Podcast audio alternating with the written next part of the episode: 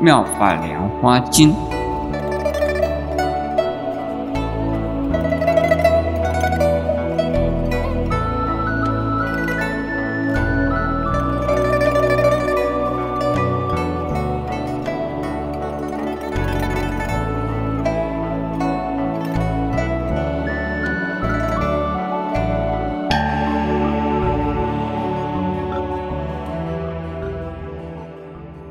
法华经》讲的人不多，因为太长，在历史上啊，讲《法华经》的人不是很普遍，只能一品一品的讲。而我这一次呢，准备把整部《法华经》全部讲完，可是可能要讲三年到五年才能讲完，因此呢。我们从《法华经》里边呢，摘要的、纲领性的来介绍《法华经》的内容。事实上，依照我们所摘要的《法华经》的讲要的内容来听完讲完呢，大概《法华经》里边的意思啊，已经就知道了，而且很清楚的，整部的《法华经》究竟是在讲的什么。如果我们讲上三年、讲五年呢，可能呢模模糊糊，《法华经》的内容啊不会很清楚，所以我们用这个方式来讲啊，对于诸位听的人是比较啊更有受用。更能够掌握《法华经》的经义所在。那现在呢，要请诸位很有耐心的听完《法华经》讲座，因为特别是开始的时候啊，介绍《法华经》的一本呢名称呢和它的注解，以及啊《法华经》在佛教里边的地位和《法华经》的组织。这一部分呢，听起来是比较枯燥一点。可是，我们希望能够了解《法华经》是一个什么样的经典呢？还是需要做如此的解释和介绍。因此呢，开始的时候，请诸位那个耐心的听；到后边呢，还是要耐心的听。听完了以后啊，你们。什么也没有得到，至少得到一个耐心。啊，我们现在呢就开始啊。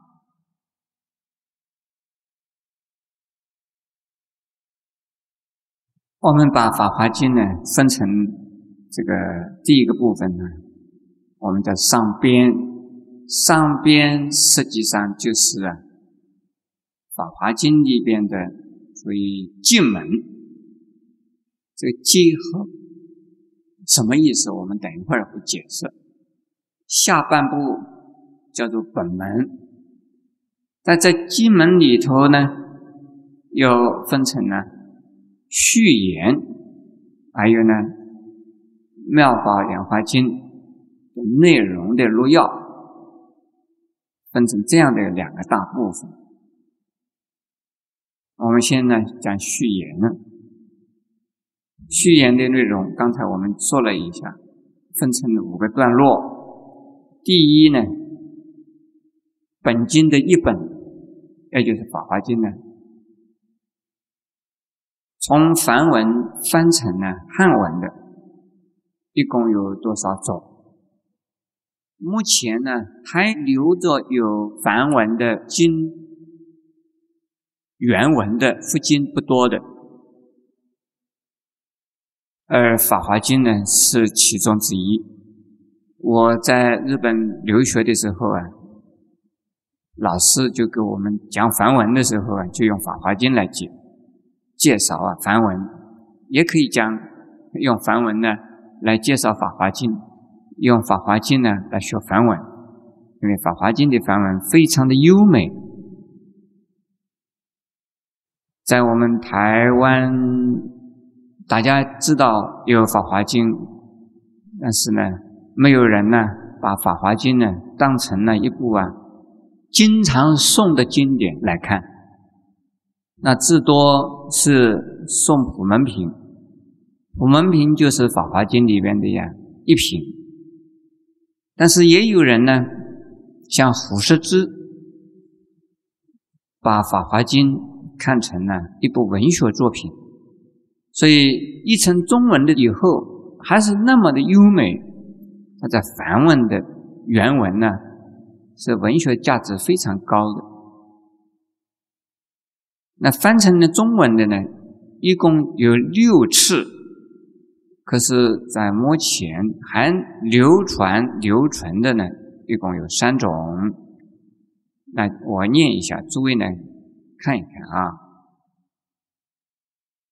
第一种是江良记，又叫它枝江良记，在孙武的时候，也就三国时代，五凤二年。西元呢，二百五十五年，它翻译出叫什么？叫《法华三昧经》，一共六卷，现在已经不存在。第二种是做法护，他是敦煌的人，在西晋呢，太史二年，太史二年，就是西元的两百六十五年呢。翻译出叫做《沙云分陀离经》，这个实际上呢是梵文的音译，“沙岩分陀离”啊是梵文音译，而不是啊意译。但是现在呢也不见。第三种还是做发户翻译的，是第二次翻译。那西晋呢？太康七年，这是西元二百八十六年，那翻成了叫做《正法华经》，一共有十卷。那么现在呢，在大正藏里边，第八卷的大正藏。第四种是智道根于东晋呢，咸亨元年，西元呢三百三十五年。再翻译出来的叫做什么呢？叫做《方等法华经》，一共五卷，现在已经不见。那第五种啊，是鸠摩罗什翻译的，这个姚秦弘十八年，也就是西元呢四百零六年，那也就是我们现在根据的讲本，叫做《妙法莲华经》，一共七卷。第六种啊，是塞拿屈多和达摩基多两个人呢。以隋朝啊仁寿元年，就是西元呢六百零一年，两个人共同翻译出一本叫《天平妙法莲华经》，一共也是七卷。那么现在还是有存在。至于我们讲本经的名称，本经的名称已经知道，叫做《妙法莲花经》，梵文的原名叫做啊萨达摩芬陀尼迦。说丹兰，萨达玛潘塔利卡苏普拉，呃，我这个梵文发音不准确，大概是这样的念就好了啊。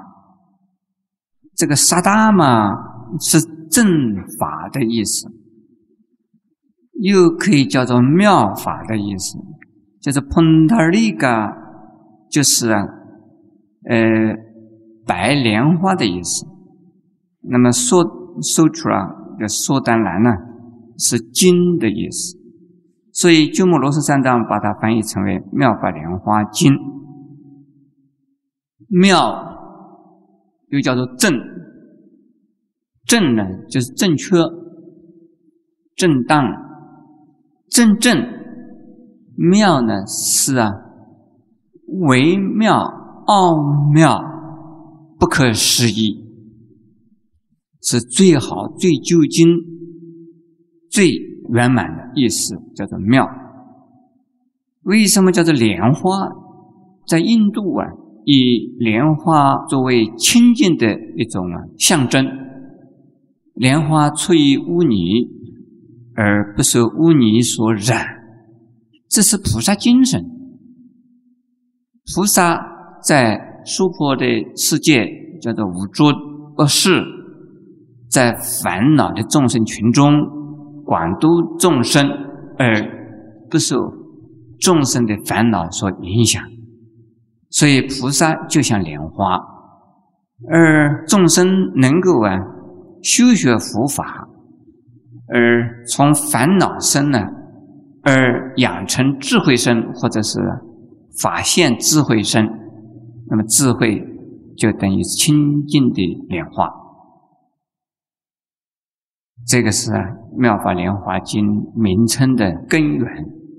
这经呢是。在印度啊，本来是花串，一朵一朵的花，把它穿起来，穿成一串，这叫苏丹兰。那么我们中国呢，这五经四书又叫天经地义，经一定是啊最好的，一定是啊人人都需要，永远呢不会呀改变。它的价值，这个叫做经。因此呢，在中国呢有四书啊、五经。那在印度佛经翻成了中文就叫做在经典的啊。现在下边呢，本经的注释，因为这部经在佛教里的地位相当的崇高。所以解释它的人、注解它的人非常的多。在我们看到的印度和中国的佛教史上呢，有如下的重要的《妙法莲华经》的注解。第一类是印度，印度呢有第一种是龙树菩萨，在西元呢第三世纪的时候。在《大智度论》里边呢，有许多地方引用了《法华经》，也可以讲，引用《法华经》就是啊解释《法华经》。《大智度论》本身呢，它是解释啊《大般若经》的一品，用《法华经》来解释《大般若经》，实际上就是啊讲《般若经》的时候来解释《法华经》，意思是也是这个样子啊，它是用了一部分。第二种是世亲菩萨，这是封明以后第九世纪，也就是西元第四世纪，有一部《妙法莲花经·优菩提舍》，又叫做《法华论》，翻成“优菩提舍”的意思就是“论”的意思，一共两卷。世亲菩萨呢，我们诸位知道啊，他是唯识中的大师，印度的唯识学。就是啊，由于世亲菩萨而完成，而中观的佛法是由龙树菩萨建立，那可见的在印度呢，中观派的佛学和唯识派的佛学大师都很重视《妙法莲华经》。下面第三种世亲菩萨，同时也跟他同时的有一个人叫做慧意菩萨。写了一部啊，叫做《入大圣论》，里边呢也引用了不少的呀《妙法莲华经》。那么可见的，《法华经》在印度早期的大乘佛法之中啊，有相当高的地位。我们再看，在中国《法华经》的解释注解，那就很多了。我们只能够举出一部分来啊。根据啊明末无尽传灯的《法华经新注》的序里边说，六朝诸师七十余家，在六朝的时候啊，请问诸位，六朝是什么时候啊？六朝啊，是在隋唐以前，这六朝啊，那一个时代就有七十多家解释《法华经》的，从。汉到唐朝呢，一共有啊七千余族。这个族啊，就是一卷一卷的，七千余卷解释《法华经》的注释，这是相当多了了。我们整部的一部大藏经呢，在宋朝的时候只有五千零四十八卷，整部大藏经是这这么多，而《法华经》的解释书就有从汉朝到唐朝有四千多卷，这是相当多了。那么，但是在现在的大正藏里面呢，有九家十五种，在万字学藏经里边说的呢。有四十七家，六十六种，其中最具代表性的有如下的五家。哪里五家呢？第一，在梁朝的时候啊，光泽寺的法云法师有一部书叫《法华经译记》，一共八卷。那么第二种，隋朝天台的智者大师又叫智疑，有《法华三大部》。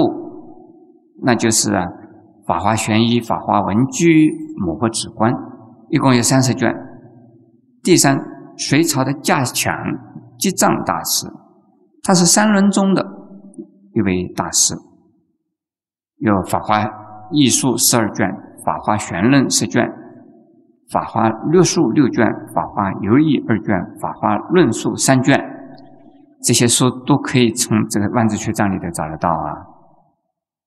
第四个人呢是唐朝的窥基大师，叫又叫做慈恩大师，他是玄奘大师的大弟子，也是韦世忠的大弟子。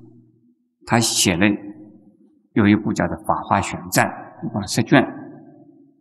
从以上的这几种看到呢，天台宗的、三轮宗的和韦世忠的大师们呢，都有《法华经》的注解。我们再看第五种是谁呢？是啊，宋朝的戒环法师有一部叫做《啊法华经要解》七卷。以上所举的这五家呢，影响最大。而在这个影响最大的五家之中，以天台宗的智者大师的，就是《法华三大部》，又叫做《天台三大部》。影响啊最深、最远，当然也是啊最广大。至于在宋朝以后啊，还有明清以及到我们现在民国时代呀，还有不少的人在注解《法华经》。那么最近呢，还有一位居士叫刘国香，他把《法华经》呢。编成了语体文，可见的《法华经》呢，历代都受到中国佛教界的各种各派的重视。那我们现在再看本经的地位，第四项本经的地位，以天台智者大师五十八教来判设《法华经》。是五十之中最高层次的第五十。所谓五十呢，是哪里五十啊？是波含、方等、般若、华严、法华，一共是五十。华严是第一识，然后啊。第二识是阿含识，然后是般若识，然后是方等识，最后啊是法华识。这个释迦牟尼佛一生之中有五个时段来说不同的经，而最初的是啊最要紧的，最后的也是最要紧的。在法华他这个解释说，日出的时候先照高山。这是对于一起更其大的人呢，《华严经》呢来教化。在最后入末啊，这个日暮太阳要下山的时候啊，这个山谷里头有没有太阳了？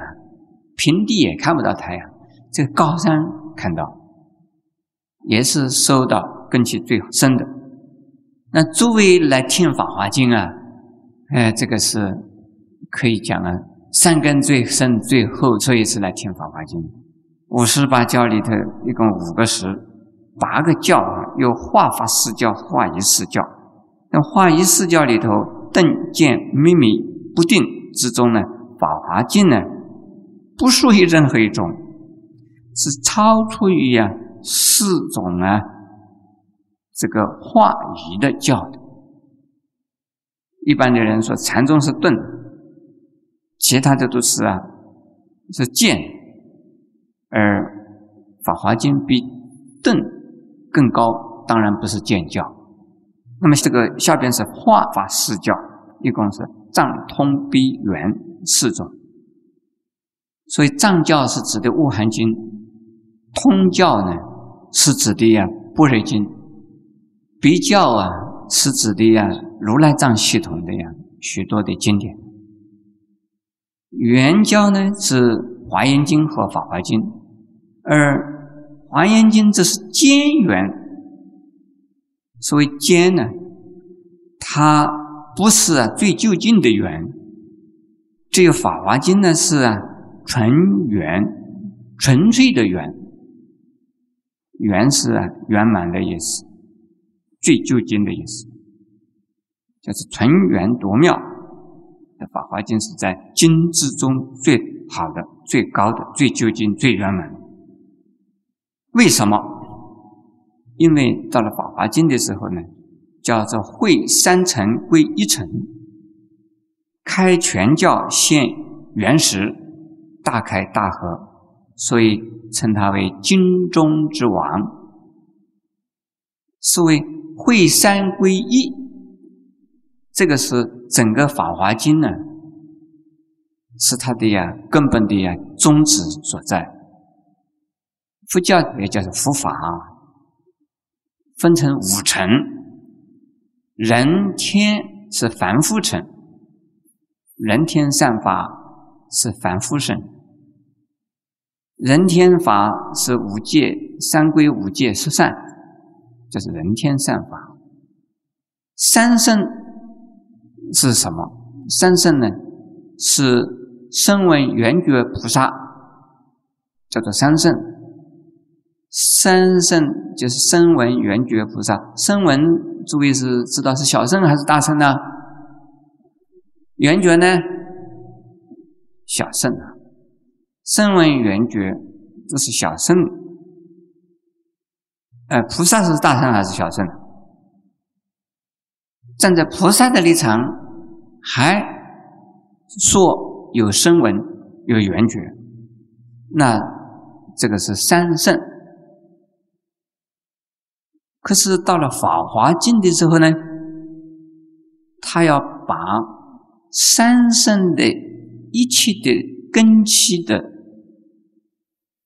众生呢，统统啊收归于一圣，就是啊《法华经》所表现的最高最究竟的呀佛圣，所以一圣就是佛圣，是最究竟的。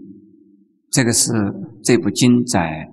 整体的佛法里边的地位，这是根据谁讲的呢？根据谁的这个判断呢？诸位刚才有没有讲啊？知道吗？谁？天台自在大师是天台中的自在大师的这个判断。那我们怎么判断他？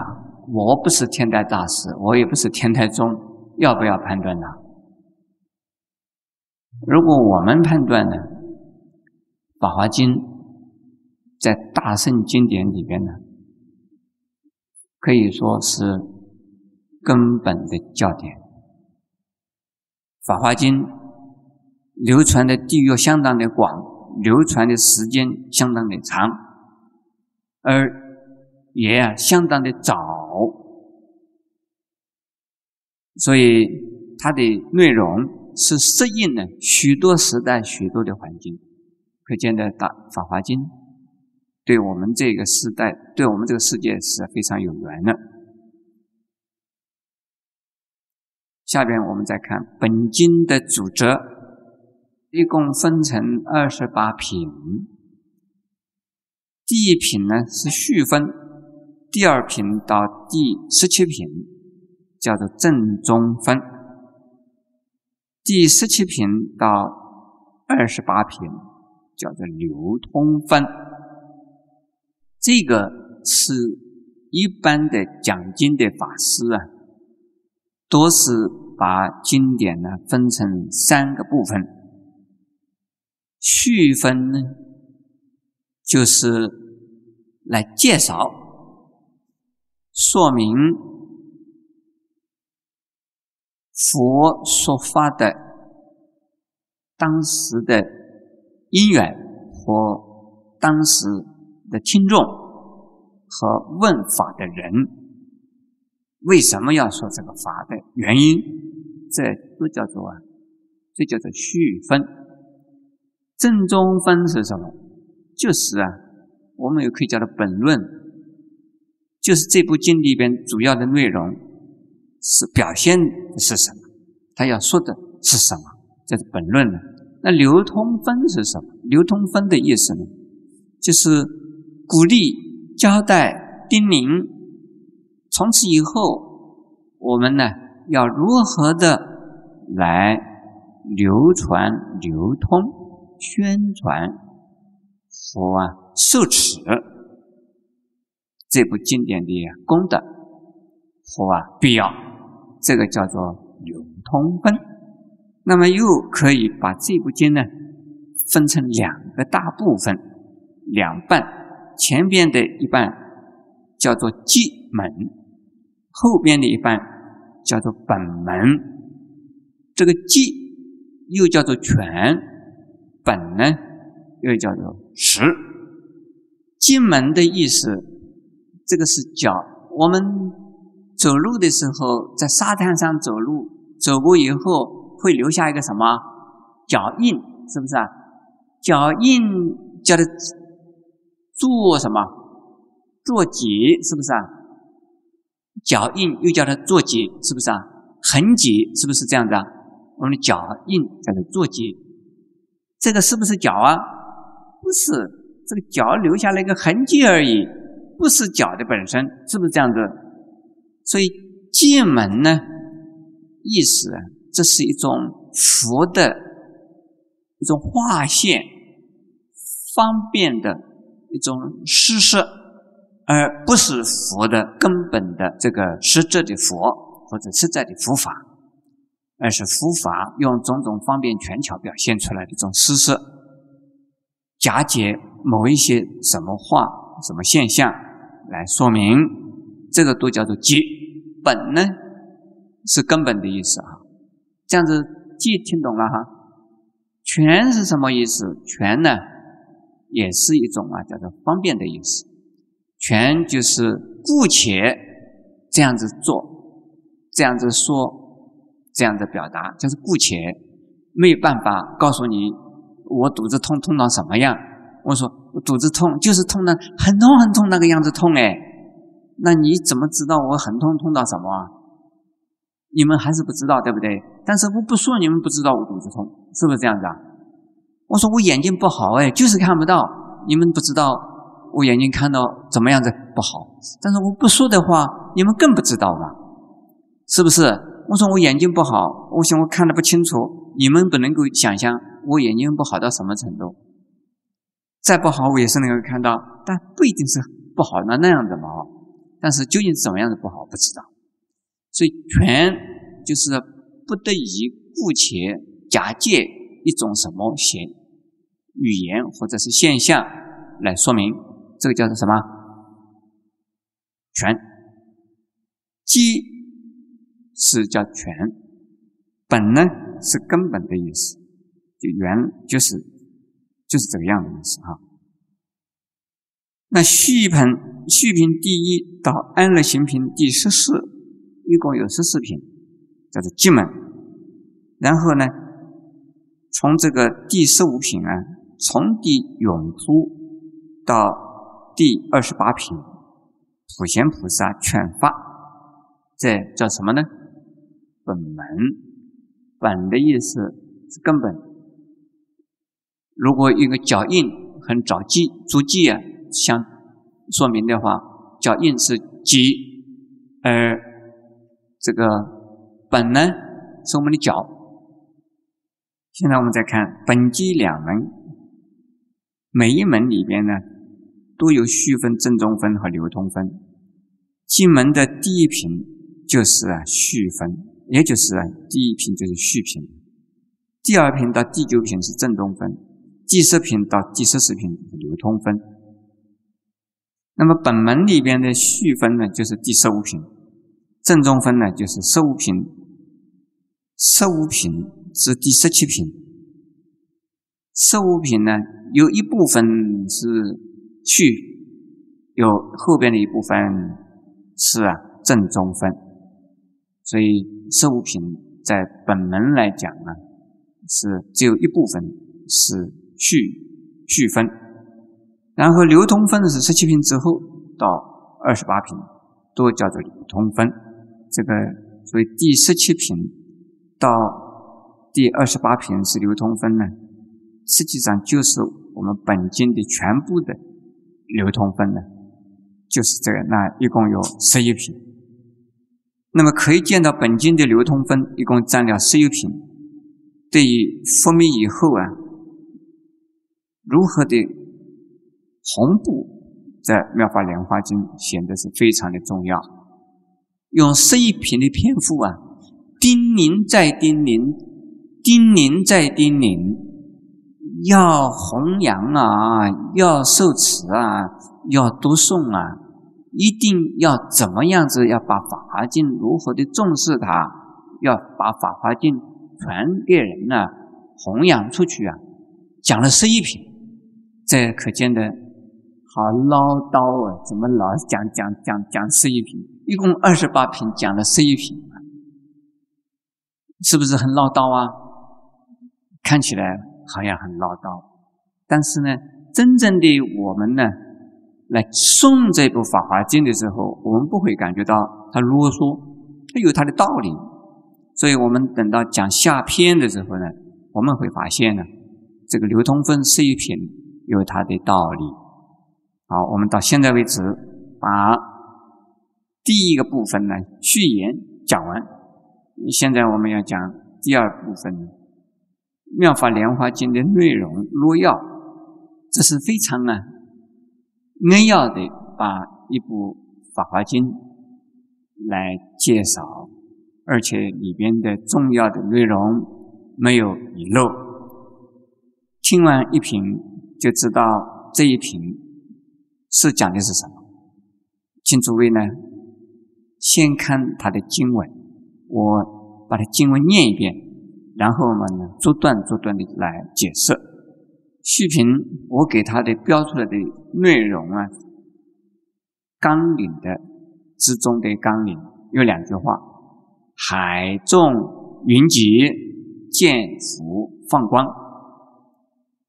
海众就是啊，听。众像海那么多，像大海里边的那么多的众生在一起啊，聚集在那里，这都是听经的大众，像海，像云那样子从四方八面呢汇集而来，而他们又看到什么了？看到释迦牟尼佛说法之前放大光明。现在我们念一下，看一看啊。佛在王舍城灵鹫山，与大比丘众万二千人，皆是阿罗汉；有学无学二千人，大比丘尼六千人，菩萨摩诃萨八万人，上有万十七万音，以二万天子自在天、大自在天，各域啊眷属三万，上有梵天及八部神王，各域如干百千眷属。俱来集会，礼服桌椅，配坐一面。佛现为啊诸菩萨说大圣无量易经，以即加辅助。若无量亿三昧，放弥间白毫相光，照东方万八千世界，兼彼六道众生。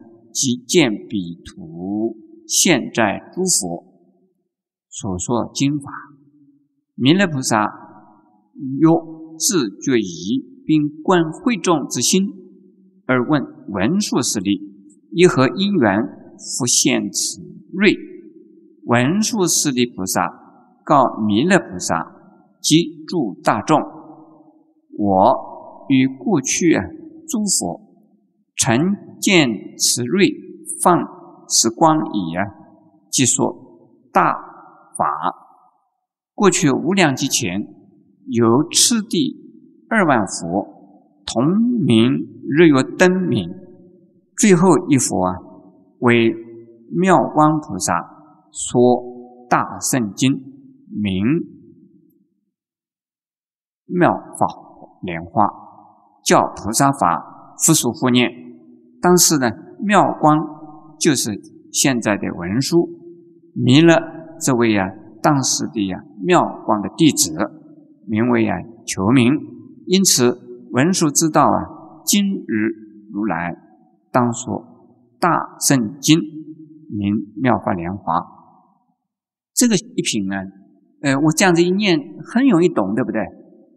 很容易懂，这个，呃，这一品的意思非常清楚。我再介绍一下啊，复说法一定有听众，听众有各类的层次和等级。我们凡夫的法师说法，所能够见到的，这是凡夫之中的人。其他的我们看不到，你们诸位看到我们这儿有诸天，有没有？看不到，只有看到我们的人在这。那么，但是在复说法的时候，佛能够见到其他的类别的许多的众生。这些众生是什么呢？这些众生呢，实际上都是无量劫来呀，跟《法华经》有缘。也可以讲，他们本身呢，就是菩萨的化现。不管是他是什么一类的众生，看起来有许多的神呢，啊天呢，但是呢，他们还是菩萨的化身。这个跟我们现在的人来听的时候啊，觉得好多神话，我们人所看不到，而是有这些众生呢，那当然是是一种神话。可以讲，我们也承认，为什么？他本本身就是神嘛，佛与菩萨与天神呢，那都是神，我们所看不到，是属于神话的。不过呢，在佛经里边的说的神话是宗教的信仰，那么一般的神话是啊，这是人编的故事。我们信仰佛法，相信呢，佛经里边讲的神的名字、菩萨的名字。相信它是实在的。我们现在看一看有哪一些人啊？在灵鹫山在哪里？是在呀，印度的摩吉图国有一个王舍城，那个山呢叫做灵鹫山。嗯，诸位想要看到灵鹫山是什么的呢？请你们诸位呢，呃，看一看我们的一个一个录影带，叫做《佛国之旅》。里边呢就有灵鹫山，可以看到，和大比丘中万二千人，我很怀疑，因为我到我们到灵鹫山呢，那个山头很小，山头上很小，不可能一万二千个人容纳在那个地方。但是呢，经典里边说有这么多，我们只能够相信他。这些大比丘都是阿罗汉嘛，阿罗汉有神通。他都可以什么地方都可以站啊，有学无学两千人，呃，所谓有学无学呢，这个大比丘一万二千人都是啊乌罗汉，所以有学是什么？有学是声闻，声闻之中的初国、二国、三国都叫做有学，有学的圣者，所以还需要学，无学呢？他已经得解脱，不需要再学什么，所做一半，没有什么再学需要学习的修行的。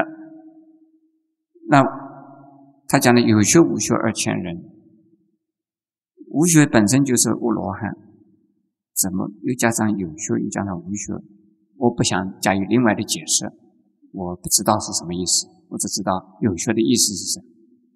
那大比丘尼呢，有六千个人，这个比丘尼之中啊，这个也有啊是阿罗汉的，但是这个地方呢，就是说比丘而没有讲啊比丘尼，比丘有万二千人，比丘尼六千人，啊。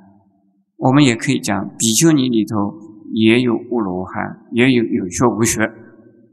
下边呢，菩萨摩诃萨八万人，菩萨有初发性的菩萨，有啊登地的菩萨，有的呢已经是十地以上的菩萨。说摩诃萨是八地以上的大菩萨，叫做摩诃萨。那在初法性的菩萨就叫菩萨。